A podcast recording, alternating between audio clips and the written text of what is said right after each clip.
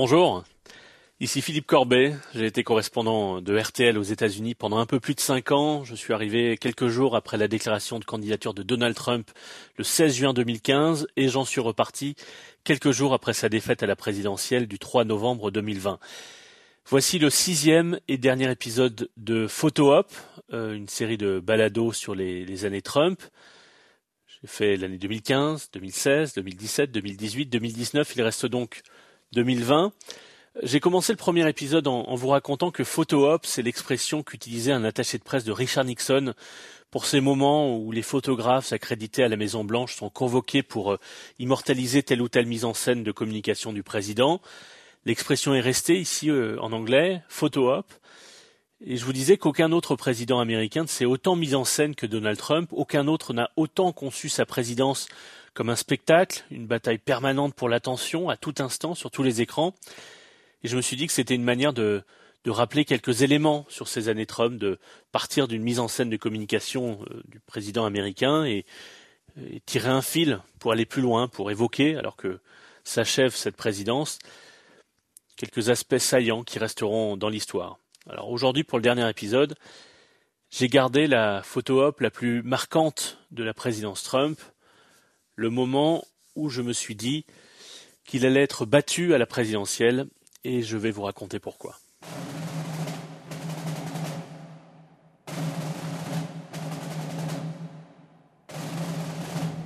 1er juin 2020, la Bible, l'Église et les anges.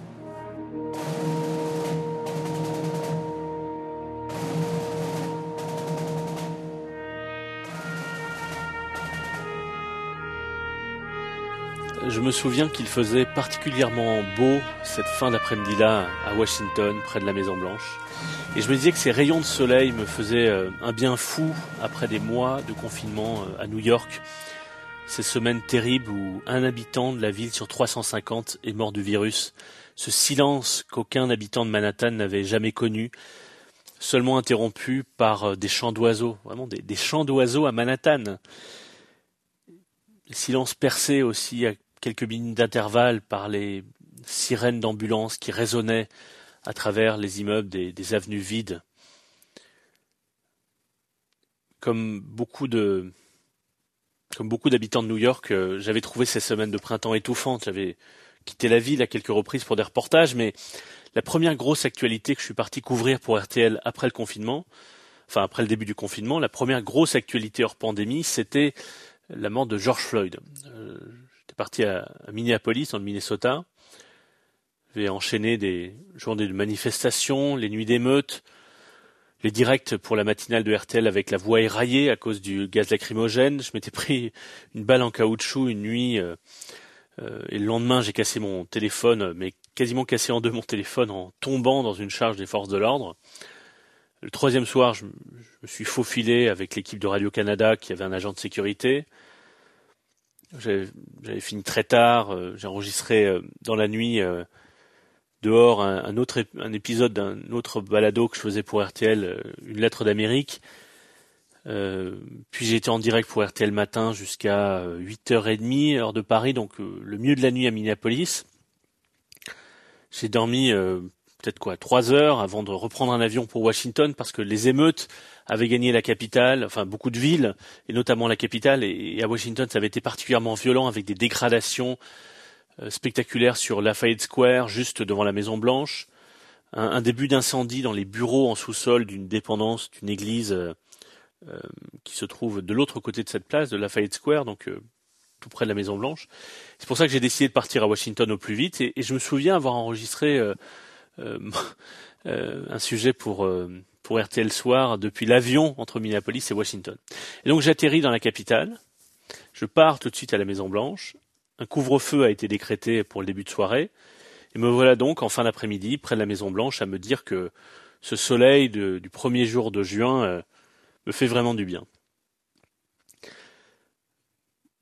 Tout le monde comprend à ce moment-là que l'Amérique vit des jours importants.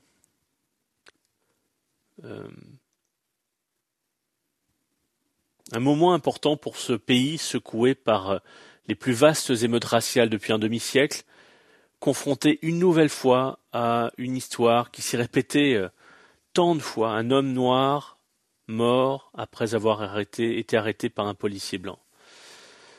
Un, pays secoué aussi par la peur de beaucoup d'Américains devant ces images d'émeutes dans les grandes villes, des magasins pillés, des voitures brûlées.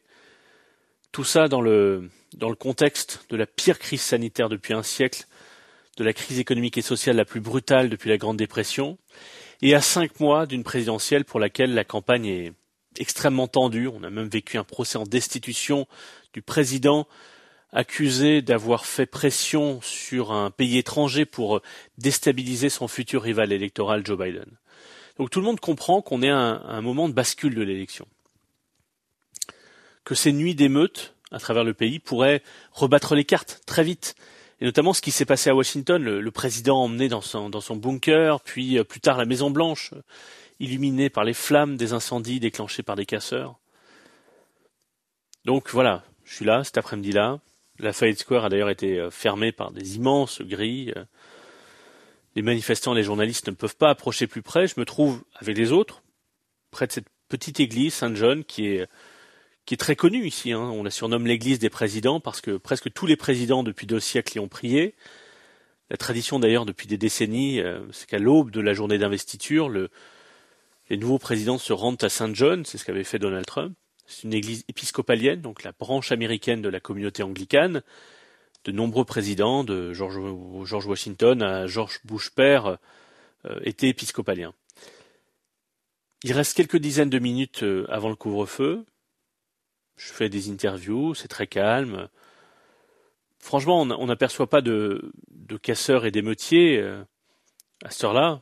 Ceux qui sont là, en tout cas, sont pacifiques mais brutalement. Vraiment, c'est une question de secondes, quoi. On comprend pas pourquoi, mais tout se précipite dans une grande confusion. La police militaire marche vers nous. Et je crois que j'ai dit euh, dans la foulée sur l'antenne RTL que si un jour je devais écrire un livre sur la présidence Trump, je, je commencerai par ce qui s'est passé ce soir-là, euh, pour moi, c'est le moment le plus incroyable de l'ère Trump. Le, plus simple, peut-être, pour vous le raconter, c'est encore que je vous fasse entendre le reportage que j'ai fait quelques heures plus tard, en ouverture de RTL Matin. Oui, j'étais non loin de la Maison Blanche, au milieu de milliers de manifestants, calmes, souvent assis. Ils crient le nom de George Floyd. Il reste encore des dizaines de minutes avant le couvre-feu. À ce moment-là, le président prend la parole à la Maison Blanche. Il annonce qu'il active une loi de 1807 contre les insurrections qui permet de déployer l'armée. Son discours est couvert par les premiers tirs de grenades assourdissantes. Il se vante d'être le président de la loi et l'ordre et prétend soutenir les protestataires pacifiques, ceux-là même qui, au même moment, autour de moi, sont repoussés par des gaz lacrymogènes et des tirs de balles en caoutchouc. Des forces en masse, partout, et en renfort de la police anti-émeute, l'armée, la police militaire et ses véhicules blindés qui avancent, repoussent la foule. Les hélicoptères survolent, des tireurs d'élite se positionnent sur les toits alentours, Surprise, le président sort à pied de la Maison Blanche, passe devant des bâtiments tagués dimanche soir, il va vers l'église Saint-John, fermée, les portes et fenêtres recouvertes de grandes planches après un début d'incendie dans le sous-sol la nuit précédente. Lui qui est si peu religieux brandit une Bible devant les caméras, comme un trophée, en direct sur Fox News. Message peu subtil à l'électorat chrétien crucial pour sa réélection. Toute cette mise en scène en direct à l'heure des JT ressemble à une mauvaise télé-réalité. L'évêché dont dépend l'Église n'a pas été prévenu, se dit indigné, parle de l'antithèse du message du Christ. Tout ça pour faire oublier qu'il a été emmené dans le bunker de la Maison Blanche ce week-end, ce qu'il perçoit comme une image de faiblesse qui froisse son égo viril. Le président retourne à pied vers la Maison Blanche. Monsieur le président, demande un journaliste, est-ce encore une démocratie? Alors, on a appris depuis euh, des détails euh, euh, sur ce moment, cette mise en scène, qu'en fait c'était une idée de sa fille Ivanka et de son gendre Jared Kushner, qui est conseiller à la Maison Blanche, que c'est Ivanka qui a amené la grande Bible dans son sac à main, que des ministres euh, et le chef d'état-major qui avait posé pour cette photo électorale devant l'Église euh, faisaient comprendre, laissaient savoir que en fait ils, avaient le sentiment d'avoir été un peu pris au piège, ils ne savaient pas exactement ce qui allait se passer. Ils pensaient que c'était simplement une visite des dégâts, ne pensaient pas que ça se transformerait en, mise en scène électorale. De longues investigations ont été menées pour savoir qui avait donné l'ordre de repousser la foule, quel rôle a joué le, ministre de la Justice, le ministre de la Défense, le chef d'état-major, de qui dépendait tel ou tel euh, militaire euh, engagé ce soir-là dans cette opération de police. J'ai même pas envie de dire de maintien de l'ordre, puisque en fait il n'y avait pas de désordre à ce moment-là. Pourquoi est-ce que pourquoi est-ce que l'armée a marché sur le peuple ce soir-là, à cet endroit-là? C'était très confus. Euh, qui aussi avait donné l'ordre aux hélicoptères de survoler Enfin, donc je ne vais pas rentrer dans tous ces détails, euh, mais je vais plutôt vous raconter ce que je me suis dit ce soir-là, après ce qui s'est passé en rentrant à mon hôtel. D'abord, je me suis dit que Donald Trump allait perdre l'élection. Il était déjà euh, légèrement derrière Biden dans les sondages, hein, mais, je vous le disais, tout le monde regardait à ce moment-là ces événements qui ont suivi la mort de George Floyd en pensant que c'était un moment de bascule, euh, sans savoir d'ailleurs de quel, côté allait pencher la bascule. Est-ce que Donald Trump allait réussir à détourner l'attention de sa gestion de la pandémie en, en recentrant le débat électoral sur ces questions euh, de, maintien de l'ordre, de questions raciales, sur les divisions du pays? Et le pays est fracturé sur ces questions-là, et ça ne date pas de Donald Trump. Hein. C'est ce qu'il a essayé de faire, et on, on pouvait se dire que les instincts politiques de Donald Trump, certes peu conventionnels, mais qui ont été efficaces en 2016, ces instincts pourraient lui permettre de reprendre la main. C'est ça que tout le monde avait en tête ici, et Donald Trump le premier. Mais vraiment, je me suis dit, c'était plus une impression qu'une conviction ou qu'une ou qu'une conclusion logique, mais vraiment j'ai eu l'impression avec cette mise en scène devant l'église, avec la Bible brandie à l'envers, cette séance photo avec euh, ses proches souriant alors que des manifestants pacifiques euh, venaient d'être repoussés par la force, par des militaires, avec des gaz lacrymogènes, des hélicoptères, enfin tout ça à quelques centaines de, de mètres de la Maison Blanche, la maison du peuple, je me suis dit que je me suis dit que Donald Trump se trompait s'il pensait que c'était avec ce genre de mise en scène, avec cette euh, stratégie de la guerre culturelle, si vous voulez, qu'il pourrait renouer les liens distendus avec une partie des, électeurs américains. À n'en pas douter, c'était très efficace avec sa base, mais sa base, sa base n'avait pas besoin de ça pour voter pour lui. Mais après avoir sillonné le pays pendant des années, euh, après avoir parlé avec beaucoup d'Américains euh, qui avaient voté Trump en 2016, je me suis dit que Enfin, j'ai rencontré moi beaucoup d'électeurs modérés qui ont voté pour lui en 2016 pour différentes raisons d'ailleurs, euh, pour l'avortement, la fiscalité. Et je me suis dit que ces électeurs modérés qui hésitaient à revoter pour lui en 2020, c'était pas avec ça qu'il allait les rassurer qu'il allait donner l'impression qu'il était le mieux à même de les protéger. Donc c'est la première chose que je me suis dit ce soir-là. Donald Trump va perdre. Parce que ses instincts le trompent. C'est pas comme ça qu'il peut gagner. J'en étais pas certain. Mais c'est ce que je me suis dit. Et la deuxième chose que je me suis dit ce soir-là, après ce moment étonnant, et c'est la chose la plus importante au fond, hein, euh, alors, d'un point de vue personnel, moi j'avais j'ai vraiment eu conscience d'avoir assisté à un moment historique, hein. Pas seulement parce que ce moment était euh, politiquement, médiatiquement spectaculaire, mais parce que on a compris, enfin j'ai compris, tout le monde sur le moment a compris qu'on était en train de vivre un moment euh, qui restera dans l'histoire américaine. Et, et, pour que vous compreniez pourquoi, euh, c'est ça le plus important, c'était un moment d'histoire. Je vais vous lire ce qu'a écrit deux jours plus tard le général Matisse, qui est un général respecté, qui a été qui avait des rapports très tendus avec euh, Obama, qui l'avait écarté, euh, et qui ensuite a été choisi par le par par Donald Trump comme comme ministre de la Défense. après sa démission fin 2018, il reprochait à Donald Trump d'avoir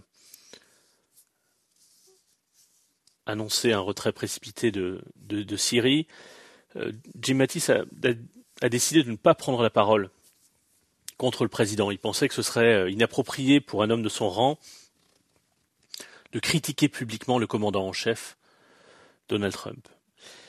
Mais après cette scène de l'église, Matisse a considéré que son devoir l'obligeait à sortir de sa réserve et de son silence. Et donc, euh, Matisse a publié une tribune dans le magazine The Atlantic. Et je voudrais euh, terminer cet épisode et cette série en vous lisant quelques extraits de cette tribune. Donc c'est Jim Matisse qui parle.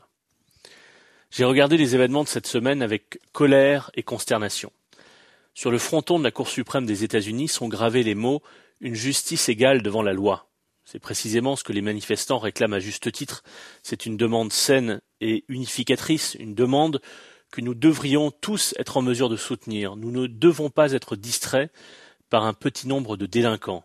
Ces manifestations, ce sont surtout des dizaines de milliers de personnes qui, en conscience, insistent sur le fait que nous sommes à la hauteur de nos valeurs, nos valeurs en tant que peuple et nos valeurs en tant que nation.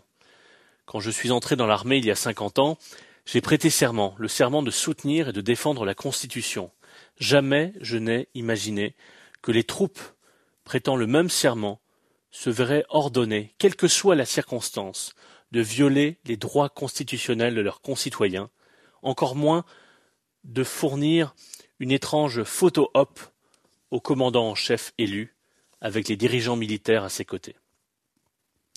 Les instructions données par la hiérarchie militaire à nos troupes avant l'invasion de la Normandie ont rappelé aux soldats que le slogan nazi pour nous détruire était diviser pour convaincre, alors que notre réponse américaine est dans l'union il y a de la force.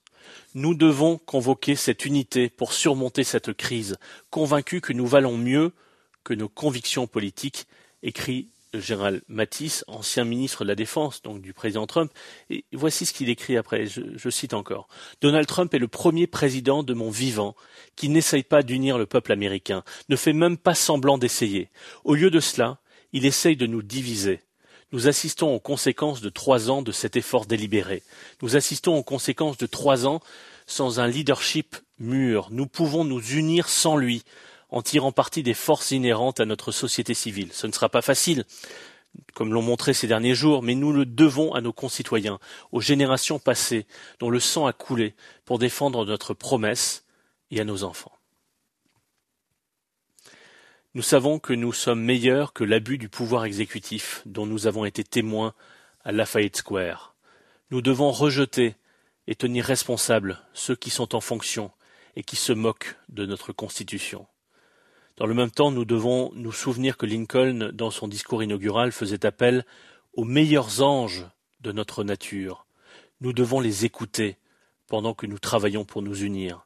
Ce n'est qu'en adoptant une nouvelle voie, ce qui signifie en vérité en retournant sur la voie originelle de nos idéaux fondateurs, que nous serons à nouveau un pays admiré et respecté ici et à l'étranger. Fin de citation. Voilà, c'est là-dessus, sur cette euh, mise en garde, cet espoir du général Matisse, ancien ministre de la Défense de Donald Trump, que je conclus cette série sur les, sur les années Trump.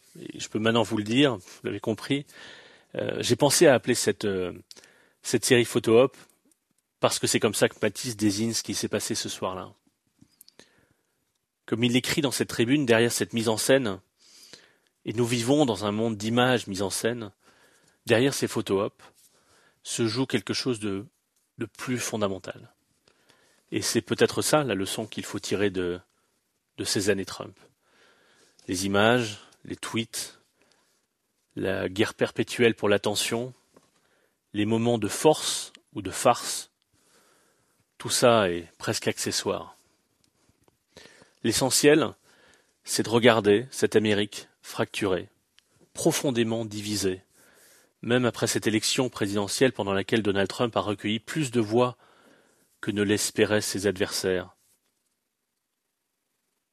Plus de voix que tous les présidents avant lui. Le Trumpisme n'est pas un accident de l'histoire, et l'élection de 2020 en est la confirmation, malgré sa défaite, pour ceux qui en douteraient. L'essentiel, comme l'écrit Matisse, c'est la démocratie américaine cette démocratie qui a servi d'exemple dans le monde. ce modèle de démocratie libérale, bâti depuis euh, plus de 240 ans maintenant. Est-ce que cette démocratie est plus forte alors que s'achève cet air Trump et ses cinq années et demie mouvementées depuis cette euh, descente spectaculaire de l'escalator doré de la Trump Tower que je vous racontais dans le premier épisode? Ou est-ce qu'au contraire, la démocratie américaine est durablement abîmée? L'histoire le dira. Moi, je ne serai plus ici pour euh, aux États-Unis pour l'observer, mais mais je, mesure le privilège que j'ai eu de pouvoir raconter au jour le jour sur RTL pendant cinq années et demie cette période qui a changé l'histoire de ce grand pays. Et que les meilleurs anges qu'appelait Lincoln puissent encore voler longtemps.